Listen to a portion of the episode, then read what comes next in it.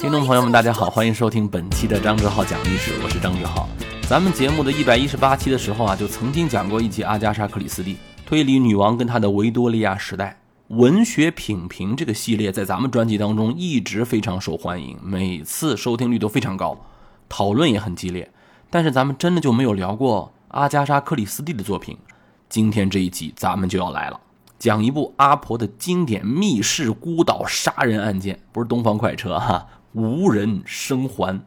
其实很多的推理迷啊，对这部作品那早就是非常熟悉了啊。我们一块来品评其中的细节。如果您没听过呢，我也尽量保持本格推理的节奏啊。什么叫本格推理啊？凶手就在所有出场人物之中，信息大家几乎都是对称的。如果你智商在线，是不用等到谜题揭晓，你就可以看得出来凶手是谁的。有这么一个智力游戏乐趣在里头。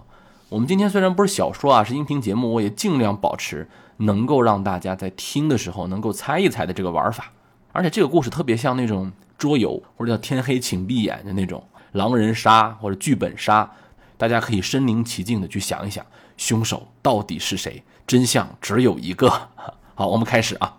要说这故事啊，其实特别简单，就是十个身份不同的人，然后去一个岛上参加聚会，然后他们就都死了，就完了。就是我们经常看很多那个推理小说啊，就很多设定我们无法接受。你说你们互相都不认识，你们聚什么会啊？故事的设定是这个样子的：这十个人呐，他们都收到了，其实是八个人，因为本来在岛上还有俩人，有八个人呢，就收到了一封秘密的来信，信中邀请他们到一个孤岛上去参加活动。这个岛叫士兵岛。你说他们为啥非得去呢？英国人就跟咱想的不太一样啊。那搁我的话，我就不去。很多品评这部小说的人，包括文学研究的人啊，都说过，说阿婆的小说写的特别的合理。他们这八个人收到的邀请函啊，内容都不一样，而且呢，都是以一种他们无法拒绝的理由把他们邀请来的，啊，写的非常的跟他们的出身、生活状态、身份、职业，甚至包括他们一些曾经的小秘密都是相关的，所以他们不得不来，要不这几个不认识的人怎么能凑一块呢？啊，这儿我吐句槽啊，那是没送给我，送给我我就不去，那怎么就不可拒绝了？不过这个事儿你不要太深究了，这侦探小说嘛，那就得接受这个设定。柯南嘛，他们就得往一块凑。这些人都是些什么人呢？我告诉你啊，有法官，有这个家庭女教师，因为这个故事呢是发生在一九三九年的伦敦，那个时候还有很多贵族家庭是要请这个家庭女教师的。有这个家庭女教师，有这个法官，有这个修女老老修女了啊，还有这个管家夫妇在本来在岛上的，还有一个侦探，还有医生，还有雇佣兵的一个小领导嘛啊，就小军官之类的，各式各样的人就都来了啊。他们来到这个岛上呢，就看到了一栋白色的别墅，然后呢，别墅当中有一对管家夫妇就等着他们。八个来宾加上一对管家夫妇，这不是十个人吗？因为这十个人的设定是跟一个童谣相关。当这八个人住进自己的房间之后，他们发现他们每个人的房间里面都挂着一个画框，这个画框里面呢也没有挂着画，而是都挂着一首古老的童谣。童谣啊，就是小孩唱的那种。门前大桥下游过一群鸭，快来快来数一数，二四六七八啊，不是这个，不是这个，是一首挺有趣的童谣。十个小士兵出门找吃的，不幸噎住喉。十个剩九个，九个小士兵秉烛到半夜，清早叫不答，九个剩八个。然后开始八个剩七个，七个剩五个，最后一个小士兵落单孤零零，悬梁了此生，一个也不剩。你说你说这叫童谣吗？啊，这英国人的小孩每天就唱这个吗？他们心里头没有阴影吗？反正你就接受这个设定就行了。反正童谣嘛，一般就这样。教孩子们数数是吧？数一二三四五，对吧？而且童谣一般都是比较重复的嘛。从前有座山，山里有座庙，差不太多啊。但是呢，我还是不能接受为什么他们要编这样的童谣。反正大家接受就行了。是一个恐怖的写法，童真和恐怖这两个元素离得特别远，它俩搭在一起就特别有效果。发现了吧？这童真和恐怖之间就形成了巨大的反差和张力。小孩也是个恐怖元素嘛，每个人屋里头就摆着这么一个童谣，其实大家都看出来了，就象征着他们这十个人最后一个也不剩。这童谣就是他们一个一个死的方式都说出来了。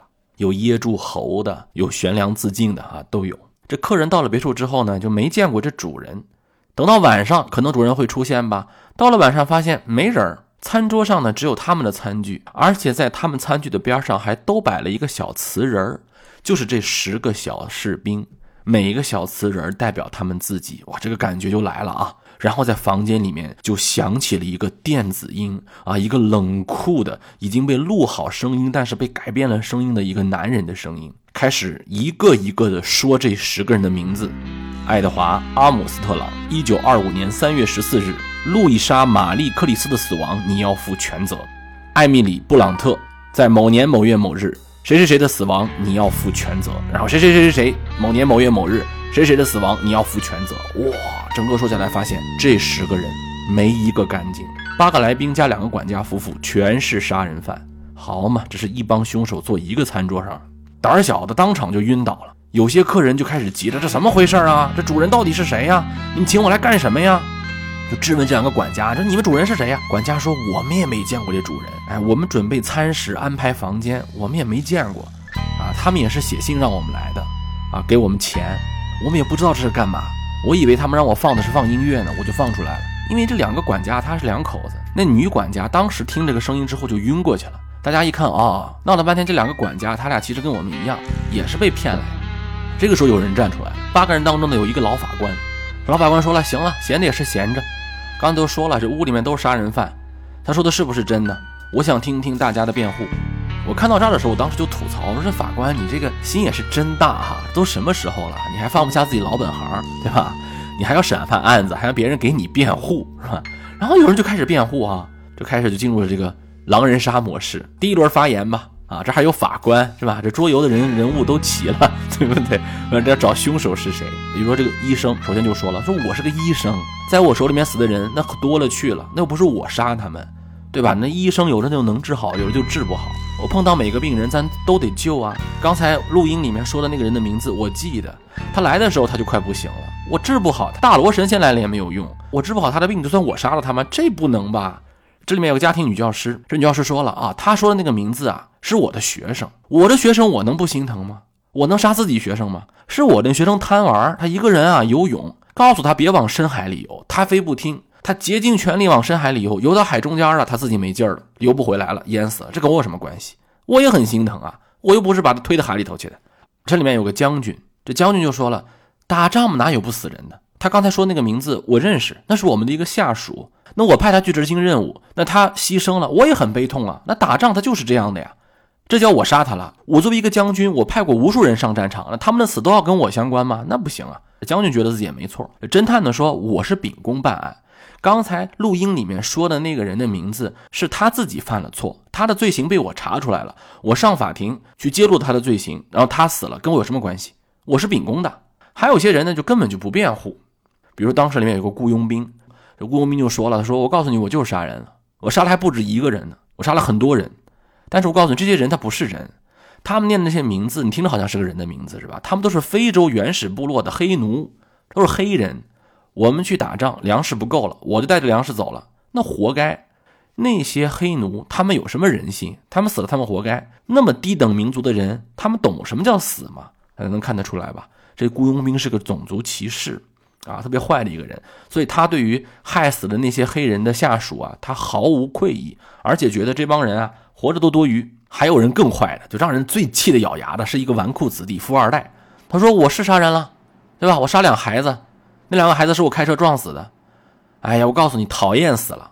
我开车撞死两小孩，害得我一年多都没能开车，我驾照都吊销了。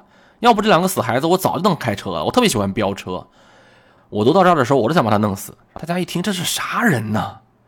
这里面只有一个人没说话，就是那个老修女。搁我的话，我觉得这是个正常人，干啥呢？就玩开杀人游戏了，开始辩护什么的，对吧？这是哪儿跟哪儿？大家不应该是互相害怕吗？怎么还互相辩护起来了？老修女就说了：“我没什么可说的。”我不想在那儿辩护，有什么可辩护的呀？我从来都是凭良心做事，我从来没有做过有悖道德的事情。我作为一个老修女，我对自己的作风问题特别看得重，道德是无瑕的，谁死谁死跟我没关系，就算他死也是他不符合道德。这个事儿咱们完了再说。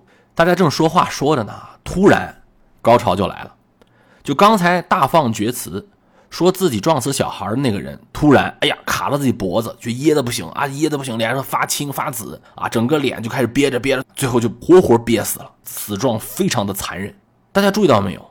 这就暗合了我们刚才说的那个童谣：十个小士兵出门找吃的，不幸噎住喉，十个只剩酒。看到了吧？医生上去一检查，不是有医生吗？上去一检查，这个人是中毒而死。那不用说了，看过柯南的人都知道这是氰化物嘛，对不对？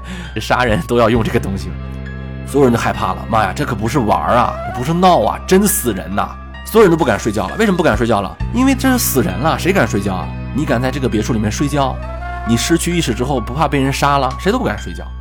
但是谁又不敢不睡觉？因为那个童谣说了，第一个小士兵是噎死的，第二个小士兵怎么死的？第二句是这么唱的：九个小士兵。点灯到半夜，清早叫不应，十个剩八个，就是你们敢不睡啊？你们要秉烛到半夜，等于说你们自己就开始扮演童谣里的角色。所有人都很恐惧，有人就问了：你们不能走吗？你看，这就是看小说看的少，这种推理小说、推理剧情啊，肯定都走不了的。这不用问，肯定都走不了的。柯南没看过吗？柯南有一集叫做什么《黄昏别墅》，什么侦探们的召唤之类的啊，好像是第二百来集吧，有这么一集。毛利小五郎他们也被请到一个城堡里面啊，别墅里面，那一集就是像这一集学的，就像这一集的一个致敬。我第一次看这个动画片的时候，我就想小说了，因为我读这个小说读得非常早。柯南里面都说了，要么就是汽车抛锚了，要不就是雾太大了，这个船来不了，要不就是涨潮了，第二天才能走啊，反正就肯定是这种设定。这叫做密室杀人案件，谁也走不了，谁也别想走。在一个法律管不到的地方，在一个离开了社会基本道德跟法律规则意识的地方，一切人可以杀死一切人，继续玩吧，各位。第二天一早，大家发现一个事情，昨晚被吓得晕倒那个管家死了。你看，死第二个了啊！连续两条人命啊，这就是一个大型谋杀现场。随后就开始一个一个的死人。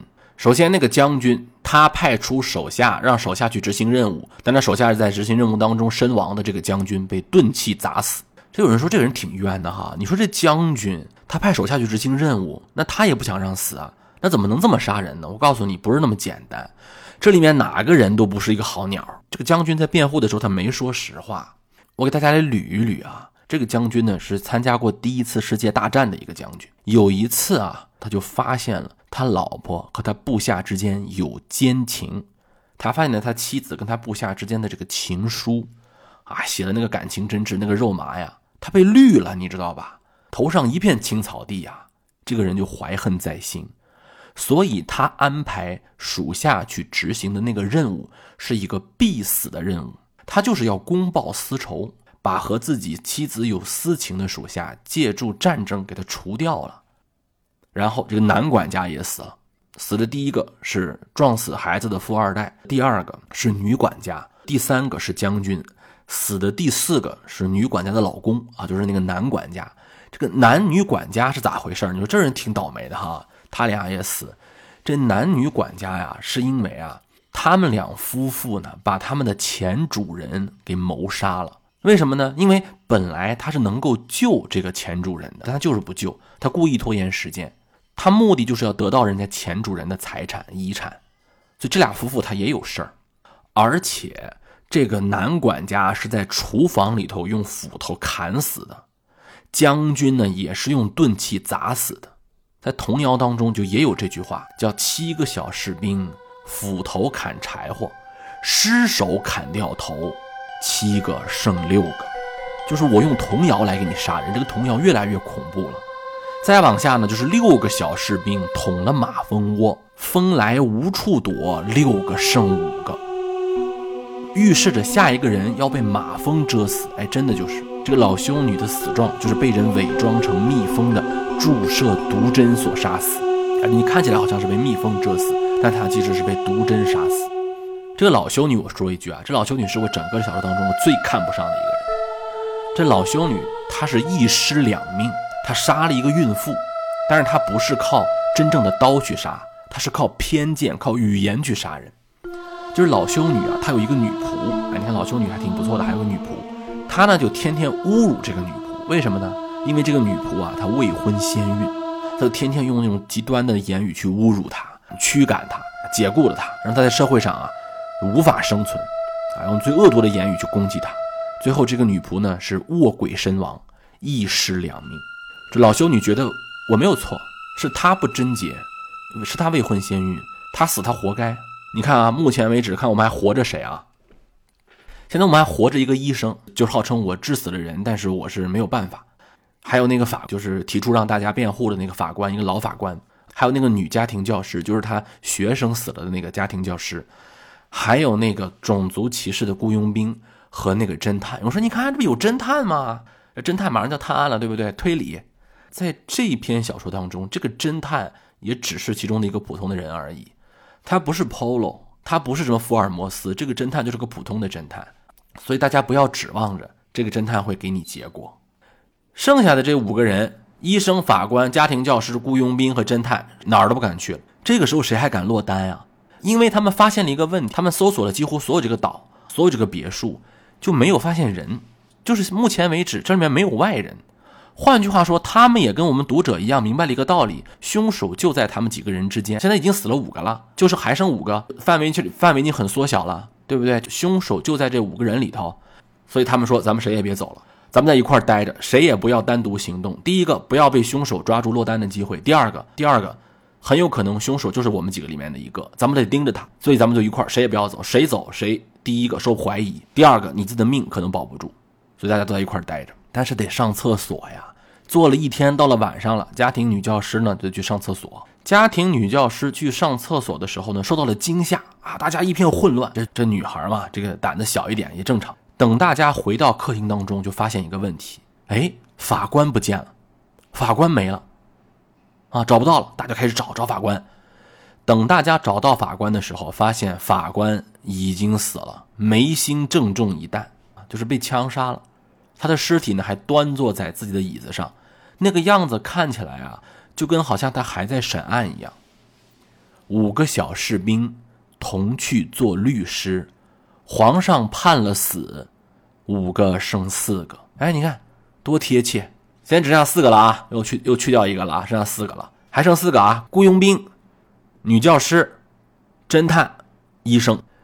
到了晚上的时候呢，这侦探呢发现外头有脚步声，他就打开门，突然发现白天的那个医生他一个人偷偷溜出去了。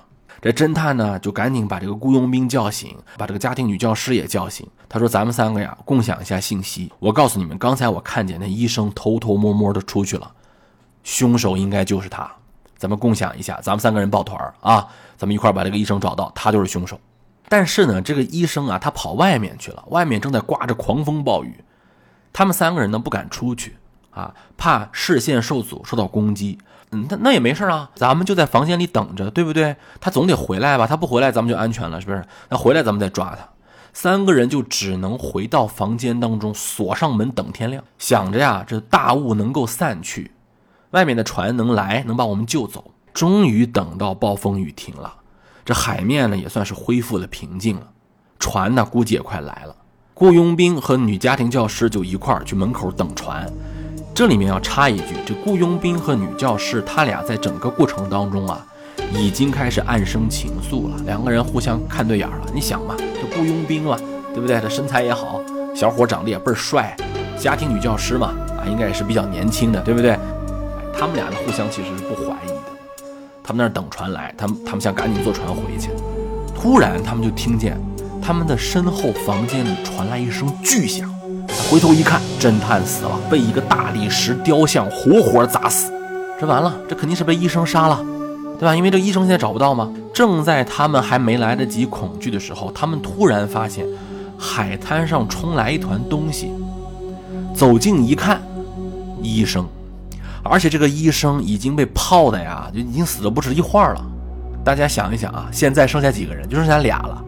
女教师跟雇佣兵，你俩还谈恋爱呢？哈哈，现在大家都死了，就剩下你俩了。那不用想，凶手肯定是你俩之一呀。只不过第一个反应过来的人呢是家庭女教师，因为什么？因为当雇佣兵反应过来的时候，他赶紧摸枪，因为这不用聊了，对不对？这都死了，凶手就你俩了，这还用聊啊？这个时候突然雇佣兵发现他手里的枪没了，他一直贴身装在身上的枪没了，他再一看，家庭女教师正拿着枪对着他，肯定你是凶手啊，对吧？他都死了，就剩咱俩了，我肯定知道我不是嘛，那肯定就是你是了嘛，所以一枪把他解决了啊，先下手为强。好了，安全了，家庭女教师还是活到了最后。你看，没有想到吧？看起来最弱小的、最无助的家庭女教师活到了最后。哎呀，这是精疲力尽啊！她回到自己的桌前，看着代表自己的那个小瓷人，他就跟那个小瓷人说话了。他说：“哎呀，我们胜利了，我们终于胜利了，因为起码他们都死了，我活下来了。”呀。”他精疲力尽地走进了自己的房间之后，突然。他脑子嗡一声，他看到了一个惊恐的画，他看到了一个特别惊恐的画面。房间天花板上垂下来一根绳索，还记得那个童谣吧？一个小士兵落单孤零零，悬梁了此生，一个也不剩啊！大家想想这什么意思？凶手根本就没死。你想这个上吊绳是谁给他留下来的？那肯定是凶手啊，对不对？在场的九个人都死了，所以家庭女教师以为凶手肯定死了，因为自己不是凶手嘛。凶手肯定他们都死绝了，而且就是那个雇佣兵，他那么残忍。当他看到上吊的这个绳儿的时候，他就知道凶手根本没有死，他要把他们十个人全部杀光，而且最后一个人就是让你上吊而死。你选吧，我要么就得死，要么就是我拒绝上吊，人家凶手出来把我杀了。现在是没有人能救我了，大家都都死了。而且最后一个能帮我的人还是被我亲手杀死的，那个人肯定是无辜的，所以最后他还是上吊自杀了。有人就觉得这个东西不合理呀，啊，你这没人了，你就不能不上吊吗？就刚才我那个分析啊，当家庭女教师看到那个上吊的绳儿之后，她就知道这凶手就在这个房间的某一处看着她。你最好乖乖的死，你不死也得死。而且这个家庭女教师她真的也有上吊自杀的心态，她的故事是这样。她呀和一个年轻人相爱了，但是这个人呢太穷了，他俩没办法结婚。但是这个穷小子呀有一个有钱的哥哥，如果他把他有钱哥哥唯一的孩子给杀了，就是他这个亲侄子给杀了，那么他哥哥的遗产就全部归这穷小子了。就是那么巧，这个家庭女教师就是这小孩子的老师，所以他就鼓励那个小孩儿。往深海里头游，那小孩他不懂事儿啊。小男孩花尽体力游到深海，最后发现体力不支，活活淹死。但是请注意，你杀死的是人家的亲侄子呀。所以当他的爱人得知自己的未婚妻杀掉了自己的亲侄子的时候，他无法面对自己的未婚妻，因为他也深爱着自己的侄子。这个女，有人说她是为了爱情，我不这么认为。他是为了自己，大家在这里可以发表一下自己的看法。最后，他的心上人还是离开了他，而且小说里面写了，家庭女教师从来没有一天忘记过她的未婚夫看着自己的那种失望的眼神。她不止一次想过上吊自尽，所以这个时候啊，与其说是被恐惧支配所自杀，还不如说，还不如说她心甘情愿地接受了来自道德的审判。她手中的小瓷人。摔落砸碎，整个岛上无人生还。你看啊，咱们故事就讲完了。那么问题来了，谁是凶手啊？有人说那还用说呀，那肯定是家庭女教师是凶手啊。但是请注意啊，他不是啊。他如果是凶手的话，他不会有最后那段独白。所以明显他不是凶手，那就是凶手另有其人了。而大家都死了，肯定凶手是第十一个人啊。我说了，凶手就在他们之中，这叫本格推理，这是密室杀人。凶手是谁呢？我这里停留几秒，让大家来捋一捋，然后我来说，凶手是法官。小说最后呢，是以一个漂流瓶啊，这个东西很狗血啊，渔民打捞起一个漂流瓶，这个漂流瓶里头写着杀人凶手的杀人回忆。这个凶手是法官。就说，哎，法官不是死了吗？你看，在这期间一定有人中间是炸死啊，大家肯定想想，肯定说有人炸死嘛。这个人就是法官，这个故事呢得这么讲一遍。这个法官呀，他已经退休了，但是他一生的审判案件当中呢，他审判了很多很多的他自己无法接受的这个罪犯。为什么他无法接受呢？就是很多罪犯啊，道德上看他就该死，但是他以各种各样的原因逃脱了法律的制裁，或者法律上他是无罪的，就是有个道德跟法律之间的冲突，他就看到了很多本来有罪的人没有绳之以法。啊，这里面有个狗血点哈，当这个法官得知自己命不久矣，好像是得了癌症还是绝症，反正这块儿他就觉得不行，我不能让这些人逍遥法外，他就给这九个人分别写了信，设计了这一场完美的密室孤岛谋杀案。但是呢，他不想一个一个拿刀杀了他们，他想让这些人呢在恐惧当中死去，在负罪感当中死去，而且他不希望警察看出来。第一天晚上啊，咱们你看就跟杀人游戏啊，咱们一个晚上一个晚上都是来捋啊，复盘一下子。第一天晚上，法官是直接下毒，把这个纨绔子弟跟女管家杀了，因为这个时候随便杀，第一个人嘛，你杀谁都行，下毒都下了毒，第一个喝了死了就可以了，暗合第一句话嘛，第一个是噎死的嘛，然后呢，剩下来就要落单的时候杀了，但是你越杀人就变得越少。那这个凶手就越来越集中在你们人几个人身边，注意力呢就会不会那么分散。你想十个人嘛，总有可能会怀疑不到你，但是你越杀越杀，包围圈不就越少了吗？所以这个时候，法官这个狼啊，这个凶手一定要找一个帮手，否则他不可能完成这个杀人事件。他找了谁了呢？他找了其中最媚上的一个人，就是这所有当中啊，对于权力啊，对于那种体制最媚上的一个人。这个医生啊，他是一个特别谨慎的人。但他也是一个特别趋炎附势的人，他就觉得这个有权有势的法官这老头儿，他肯定不是坏人吧？他先入为主这么判断了，所以呢，这个法官就把他叫出来，说：“你看啊，我是医生啊，我是法官，你是医生，你相信不相信我？我相信你，我觉得你救死扶伤，你肯定没有问题，对吧？我相信你，我给你发个好人卡，我给你个金水，我觉得我验过你了，你就是好人。我告诉你，我也是啊。这两个人一拍即合。现在呢，你帮我一下，我设计个假死状态。”你帮我化下妆，你是医生吗？你帮我化下妆，你画上一个弹孔在我的眉心，这样呢，让凶手麻痹他的这个思路，这样呢就可以麻痹凶手，他以为我就是死了的。然后这个时候我就会暗中观察，把凶手揪出来，你看好不好呀？这医生说可以呀，咱俩一块联合起来把这个凶手揪出来。但是这个事情要保密啊，为什么？因为凶手就在我们之间啊，这个事情只能你知我知，别人不能知，你不能跟别人说，你跟别人说了以后他就泄密了呀。